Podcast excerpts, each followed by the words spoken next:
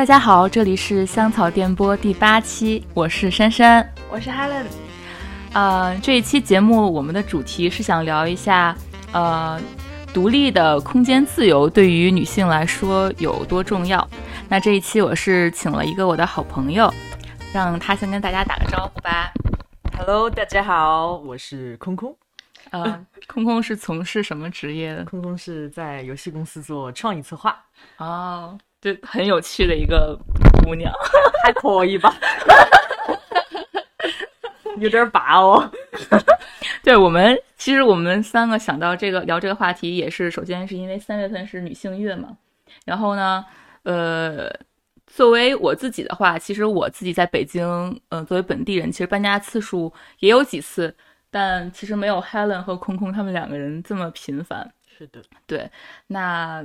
就先想聊一下，就是生活在北京，就是你们都搬过几次家，以及怎么样去每次搬家的心情都如何？那空空先来说。我应该从一三年到北京，然后到现在是一共搬过十一次。十一次，对，我觉得你 你这已经刷新了很多人的记录，我觉得。是吗？嗯对，就是所以你每一次搬都是因为什么原因？呃，想到搬家，是因为房子住的不合适了，还是因为刚好房东那边有一些别的原因呢？对我就是有一种特殊的体质，就是租一套卖一套，就是我租过的房子基本最后都卖了，有的是就是没到期就卖了，然后我们提前嗯搬走；有的是到期被卖。哦，就房东会提前跟你说，我我这我想卖这套房子。对，对哦，那 那每次你搬家的话，会下一次找房子的时候会考虑到什么因素吗？就比如说这个，嗯，相同的比较近的位置呢，还是说我想想去住我更心仪的那个朝向的房子呢？嗯，一般是偏向位置吧。对，一般都嗯是我住在公司附近。对，然后会嗯看一下，哎不能说户型吧，就是朝向，一般还是偏朝向向的对南南向的那种，朝南的朝南的，嗯对，或者朝东的。那那那你 就是嗯搬家的时候有没有会觉得就特别麻烦？就是可能搬一次家就要扔好多东西啊，然后或者是说，在这个过程中会觉得自己就是有很多的负担障碍什么的。这个这个真的有，嗯，尤其是第一次搬家，那个时候是一打了一辆出租车，嗯，就是我的行李出租车都放不满，然后嗯。就直接到那边，然后到最后搬家是需要一个金杯，就是加长加宽的那金杯次对吧？啊，对，就是东西越来越多，就是从最开始一个人，就可能就只有几几身衣服，就是被子，到最后就锅碗瓢盆啊，然后各种杂物、手办呐、京第一个住处住了两年，然后第二个地方住了四年，接嗯下来现在就跟珊珊住在一起，这是我搬的第三个家。嗯，不过就是我，因为我一你是属于稳定型的。稳定型，可能我运气比较好，就是我住的地方房东都没有要卖它的，可能是我的体质比较特殊，主动搬的。对，都是主动搬的。嗯，但是就能住这么久，尤其像第二次吧，第二次还有现在跟珊珊一直住的比较稳定，很关键的地方也是室友吧，就室友让我觉得还。嗯，住起来至少比较舒服，因为毕竟在同一个屋檐下。嗯。像第一个住处呢，就是大家，嗯，我们那个空间，我当时还住的是一个复式楼嘛，嗯。楼上楼下大家每个人一个房间，其实关系吧也没什么具体太多矛盾，那就是各过各的呗。嗯嗯，后来也觉得嗯有不太来因为人太多，嗯人太多了，人太多，我楼上楼下加起来有呃六户，不对，一二五户人家吧，嗯因为它都在一个空间，毕竟嗯来来往往，其实人挺多的，大家尽量不打扰，但还是会不方便。嗯，所以后面就是搬到第二个住处了，是我们三个姑娘住一屋嘛，这样住一个屋，三个人住一个屋。不是啊，三个人一个房，哦三个人哦，一整套房一整套一整套，哦那还好那还好我以为你们是 S H E 呢。一整套房子里面住三个人嘛，嗯。其实一整套房子里面住三个姑娘就还是方便很多，因为像可能现在大家很多都是用自如呀什么租房的，你不会一次整租一整套，我们每个人都绝大部分都找一个房间，所以你的室友就一来经常换，二来有可能有的时候有男的有女的，这种嗯混居呢也是有点不太方便。会带来很多不便的地方。嗯嗯，嗯，空空这边你说之前跟室友，对我就是这租房这七七年多，一直一直是处于这种混居的状态，大大杂居、小聚居，描述的不仅是少数民族的一个现状，还是我这种五十六个民族在一起，这种长期跟陌生人混混租。对我，我一直嗯有一个遗憾，就是没有和朋友一起住在一起，就像你们俩嗯这种，我一直没有没有这种机会，但嗯所以一直都是跟陌生人这种匹不太认。识的，压根儿就对对，所以素不就是相识的人对，所以就嗯是也会遇见过那种很奇葩的室友。嗯，那这这些时候会不会觉得就是就特别渴望自己能够有一个独立的一套房子？是的，嗯是的，对对首首先，我觉得就是可能，呃，特别是对于当代女性来说吧，就是有好多调查现在表示，就是说那个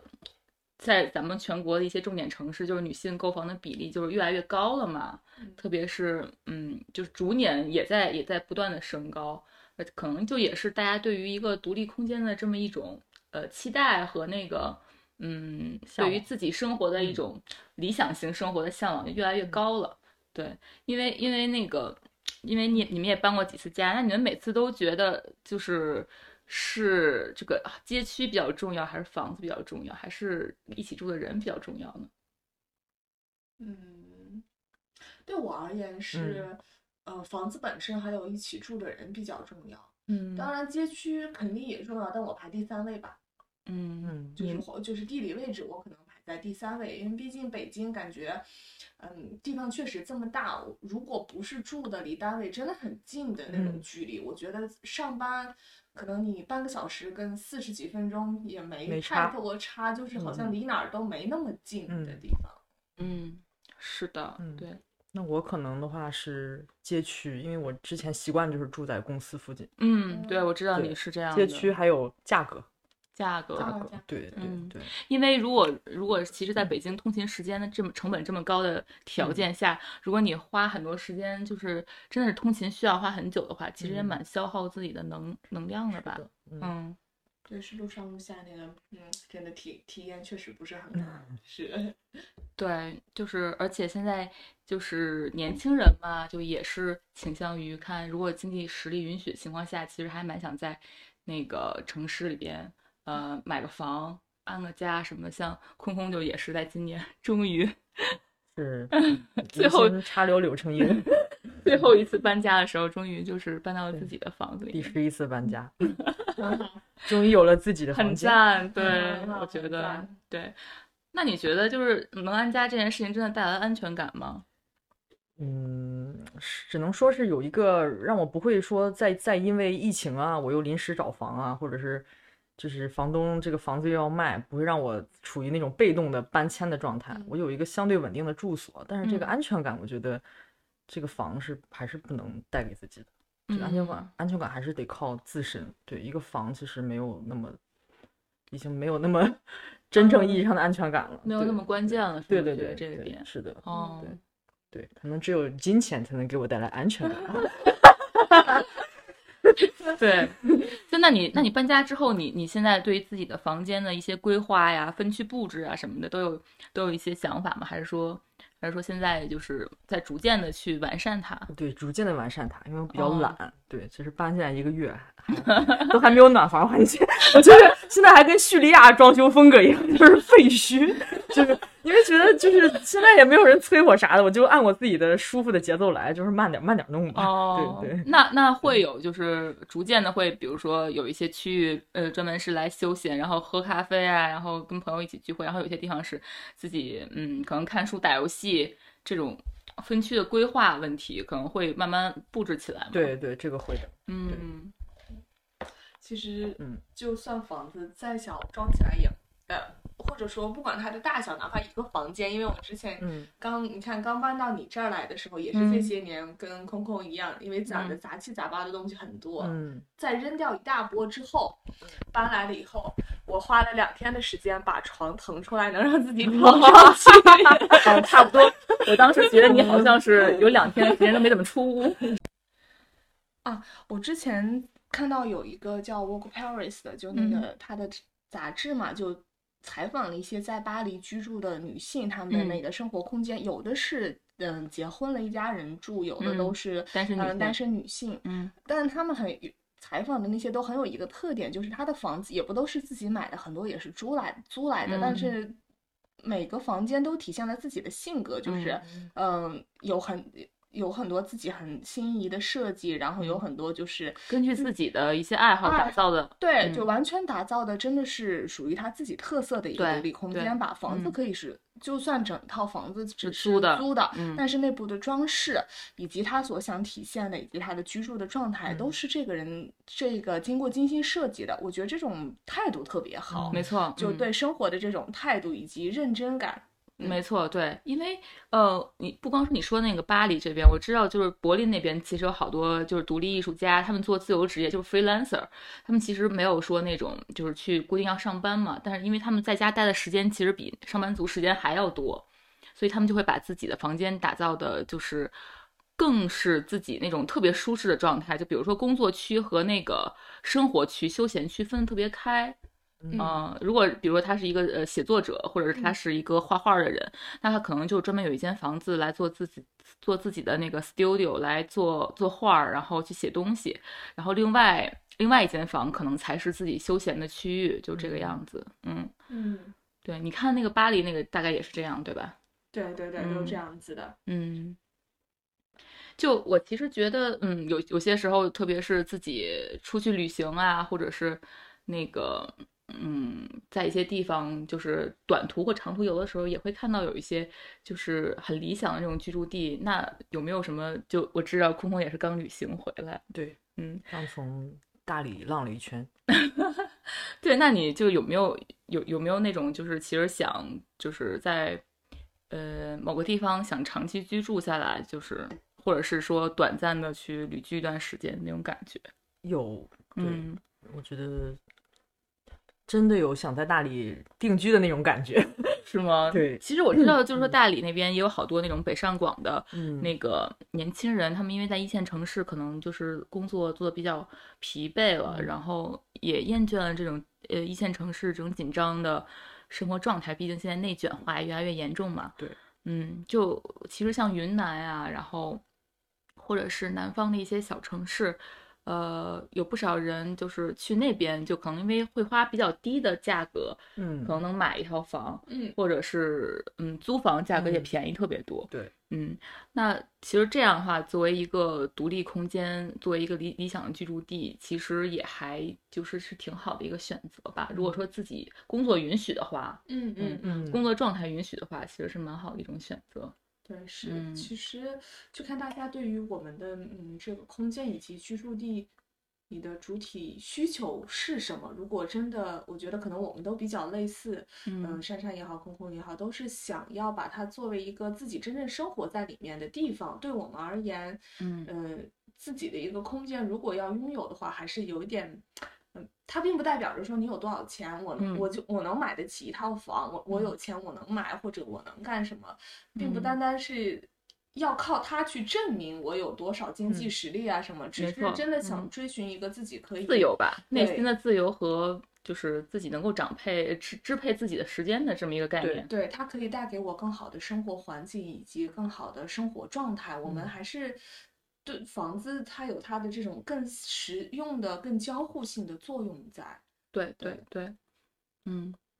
而且现在就是最近不是那个就是金球奖的那个导演赵婷，他也拍了另外一种生活状态，就那种生活状态，嗯，它也是一种就是无依之地嘛，嗯因为呃是一个美国就游牧民族那边的生活状态，就大家其实他没有一个固定的房子，嗯他也在追求一种内心的平静和自由。其实这也是一种呃，怎么讲，就是一种比较，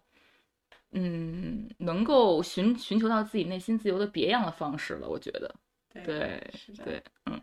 哎，那你说像像，因为我是那个，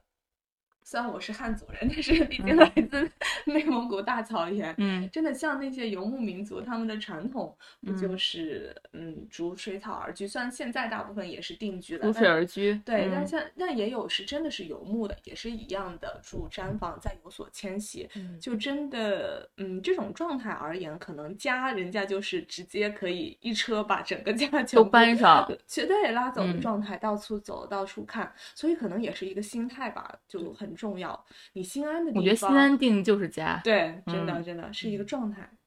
是是是，对，而且你记得吗？就是今年咱俩也看了一个那个电视连续剧，就是那个香港爱情故事，嗯就是香港的感觉，那些年轻人他们那么努力，就是想拥有一间自己的空间，但是还就是始终就一一直在为这个东西而奋斗终身的感觉，我觉得其实还蛮被困住的。是的，嗯是的，嗯，那个电视连续剧中，你记得就是有有一户那个有一户人家，就是那那对那对老老老就是中年中老年那对夫妇，嗯他们不是有三个孩子嘛，嗯然后他们夫妇两个人本身也是那种属于退休的嘛，嗯嗯，然后两个人就住住在那种呃公租房的那种感觉，哎，是可能是那种不算公租房，应该是那种政府给政府分的房子吧，嗯嗯，就非常的小，一户一家里有五六口人，嗯，都住在那么一个二二十多平米的房子，房子里面，二十多平，对。对，就六口人住二十多平的房子，对，而且那个他那个呃，就是中年的那位父亲，嗯也是属于退休了之后就非常沉迷于赌博呀，什么三就是赌马啊这种，就是然后脾气还特别不好，然后他的母亲就为此感到就特别痛苦，嗯。就是就是因为中年女性她本身就已经挺多年都没有去自己再进入职场了，然后呢，她就觉得她已经成为家庭主妇已经二十多年了嘛。嗯然后就想独立出来就特别难，但是她特别想离婚，其实，因为她觉得这种这种生活状态她真的受不了了。嗯 嗯，然后她又提出了去想想去办那个离婚，然后你记得当时好像电视里说要让她等那个等那个房子等等多少年，对 对对，等多少年之后，就是你才能以自己就是你你自己呃女性就是你自己的这个身身份就离异身份，然后去申请到一套房，然后可能让你等个几年或者甚至十年这样。就我觉得那个那个那种环境应该挺痛苦的吧，而且剧里边那一对儿就是大哥和那个大嫂，就是那对年轻人，在广告公司上上班的他们的那个长子和他那个长子的女朋友，嗯。两个人已经就是三十岁左右了吧，然后想结婚，嗯。然后也没有时也也没有自己的空间，还要跟爸妈在一起住，嗯，嗯。对是，嗯。就就其实这种情况还蛮，嗯，蛮多见的。就普遍的状态就是，本来房子是可能服务于人的，嗯嗯服务于人的，为你的生活提供一个基本的保障，嗯，有住的地方，提供我们各种生活所需。但是越渐渐的，大家反而是被它困住了，就变成人是给房子服务的。是的，对对对，我觉得，我觉得还是需要就是嗯明白就是主体和客体的这种差异吧。就是房子毕竟还是呃需要确实是人来打造，然后人来创造的一个东西。嗯嗯创造。就 Coco 想把你的那个那个房子创创造，把现在叙利亚的废墟建 这样成什么样？对，有没有什么就是想进一步的嗯规划打算什么的呢？其实没有很大的规划，就是整洁就行了。现在先把、哦先把那些。对，需要该挂咸鱼的挂咸鱼，该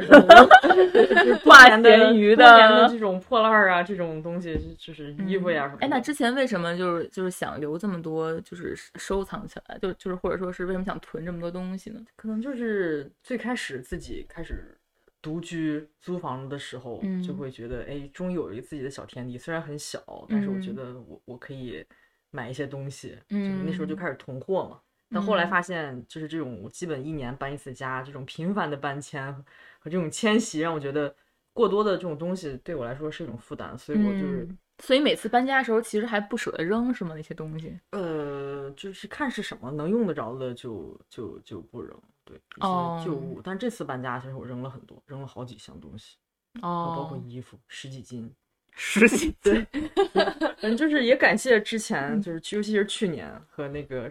和奇葩室友在一起住之后，让嗯我就是囤货的这个习惯也减少了。对减少，对，包括囤食物，对，怎么你的室友老抢你的，就是偷你的食物吃吗？因为 因为那个大姐她的冰箱就全被她霸占，就是根本都放不下任何东西，对，所以囤嗯吃的呀，然后一些东西习惯慢慢都改掉了。也是好事儿吧，我觉得。被迫改掉了囤货的习惯。所以我现在搬回去之后，我现在冰箱里就什么也没有，就一瓶剁椒酱嘛，这什么东西也没有。我是想干嘛什么都没有买，对我还什么没有买，看来你家米饭应该足够，就就只有剁椒酱。我都没有开火，我现在没有开火，哦，对，没开过。没有开火。嗯，嗯，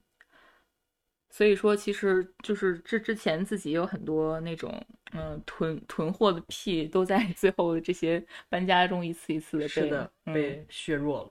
是他们好像不太囤货，对吗？你也囤好像，没有那么多，我是嗯固定的，就就比如说。我肯定会用到的，我嗯。囤的东西就是我我一般不超一年，就是我肯定会在今年之内把它用完的东西，嗯我可能一次性多买一些，嗯。就像常用的咱们的纸巾呀什么这些，我只是懒得一次一次不停的去买它，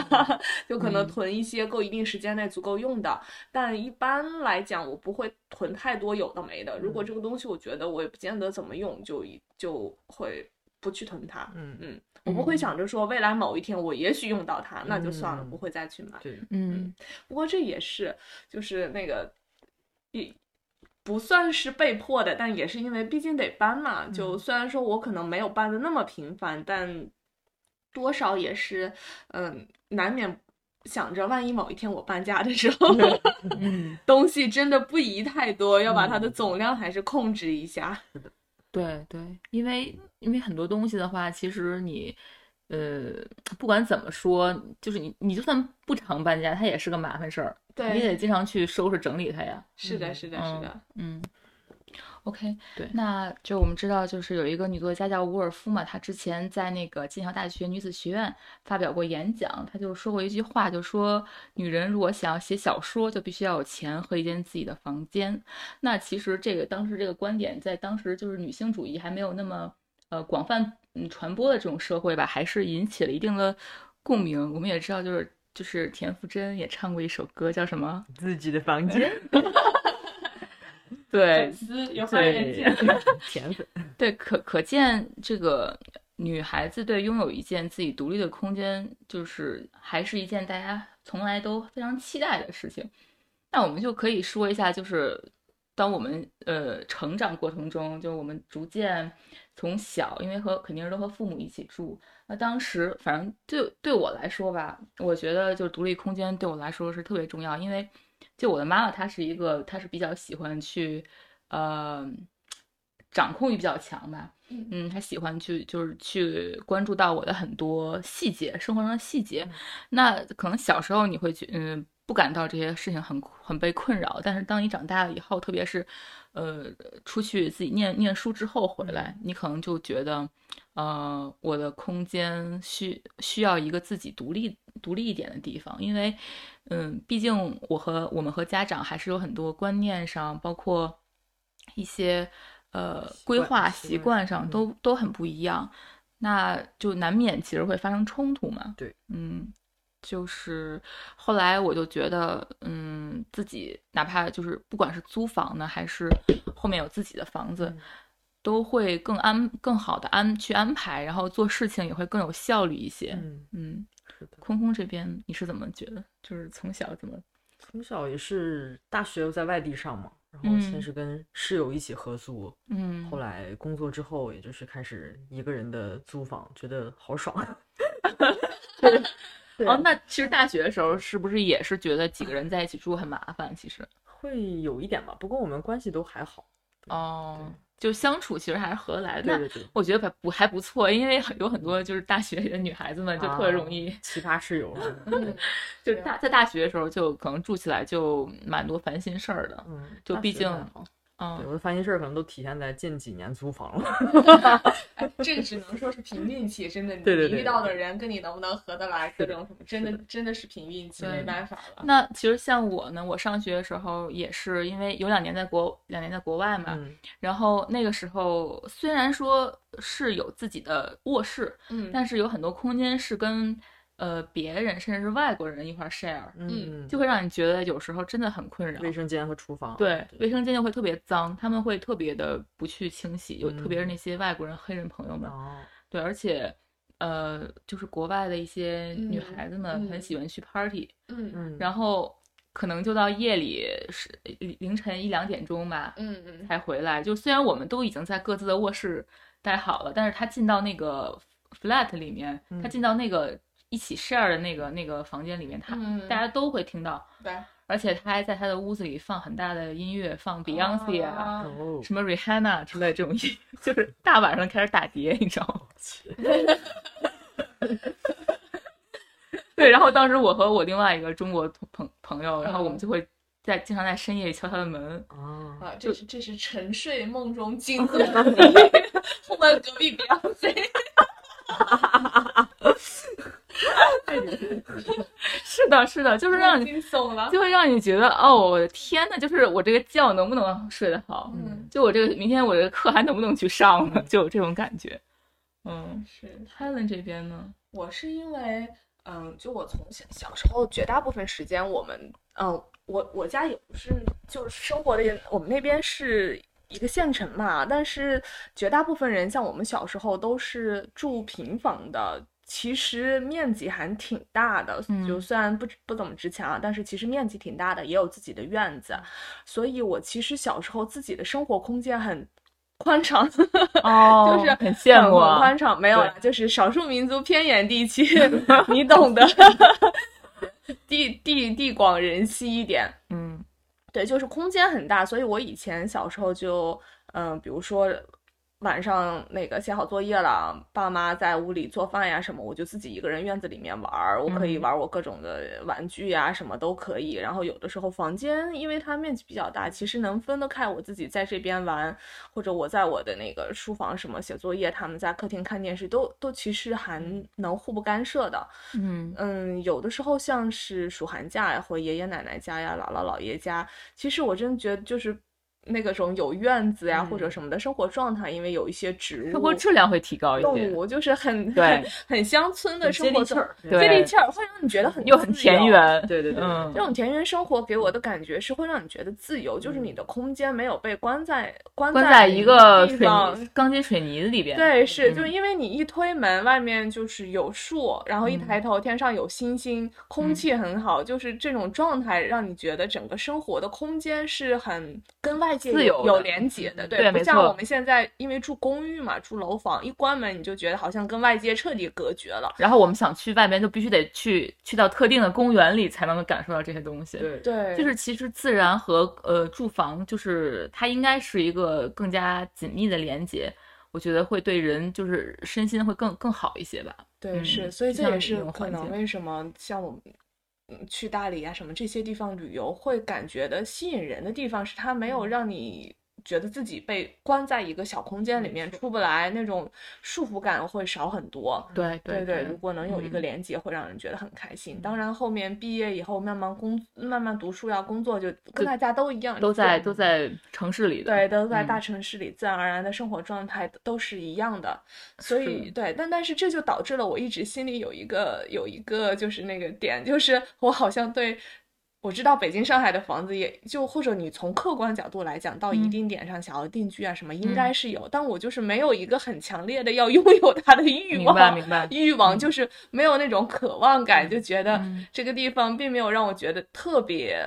有多爱、多喜欢，嗯肯定需嗯。要再说。就嗯。也许是因为，嗯，那你就我觉得你是那种就是属于内心呃安定感就本身就很强的人，我觉得可能是嗯是嗯的。但是不得不说，居住空间还是对一个人有蛮大影响的。对嗯，因为我觉得有有居住空间，然后有自己安排的生活，就其实我们追求的不是这样一个空间，是一种生活状态。对对对，那这种生活状态其实就是那种呃，我可以独立支配我自己的时间，嗯、去做一些我想做的事情也好，或者是跟朋友聚会也好，或者是嗯、做一些我喜欢的呃菜，嗯，喜欢的美食也好。那么其实这些都是安全感的来源嘛。嗯那安全感来源于这些东西，我能够去得到它的时候，我可能就觉得哦，我的生活是可以自己把握的，我的生活节奏我也可以自己把握。嗯，对，这这这才是空间，我觉得能带给人的一种嗯关键的东西。嗯嗯，是。哎，那那你们会不会觉得，嗯、你拥有自己比较独立的空间，你会觉得像你刚刚说，对自己嗯生活节奏也好，或者内容也好，自己的主动性跟把控力更强了。但这、嗯这种感觉会让你有就变得有更有自信一点，就好像觉得自己的生活还是在自己手里，掌握能力强一点。自信，自就是信，自信一直都有啊。对，我觉得我我觉得我们女孩子就应该有自信啊。因为我买了一套北京房子，这个 不过确实我有一个就是做房地产的朋友，他说就是买房会改变一个人的气场，嗯，就是我确实就是呃，感觉是从去年，嗯，就是好像是想要买买了房之后，好像就是运势好像有点变好了，嗯，对，就是工作呀，其他方面，换了新的工作，对，可能喜欢的嗯。对一些一些霉运，一些就突然就烟消云散了，也可能之前太苦了，那些 霉运都哦。换成了积分儿，最后兑兑换了兑换了好运运气，对对对，哎，那很很不错。很好很有意思，对，是，那那其实其实这种东西就是冥冥中也在改变你的生活，因为嗯。可能你你对你对自己的生活把控力强了，然后各方嗯。面就是会觉得，就像你说的，可能更有自信，更有更能够去接纳自己的很多东西，然后也都更放得开一些。嗯嗯对嗯，是这样的，是。这种感觉。是无形中无形中的一种力量吧。有有一只翅膀的女孩儿，对是，自由的隐空形的翅膀自，由的空间就是翅膀。对，自由飞翔。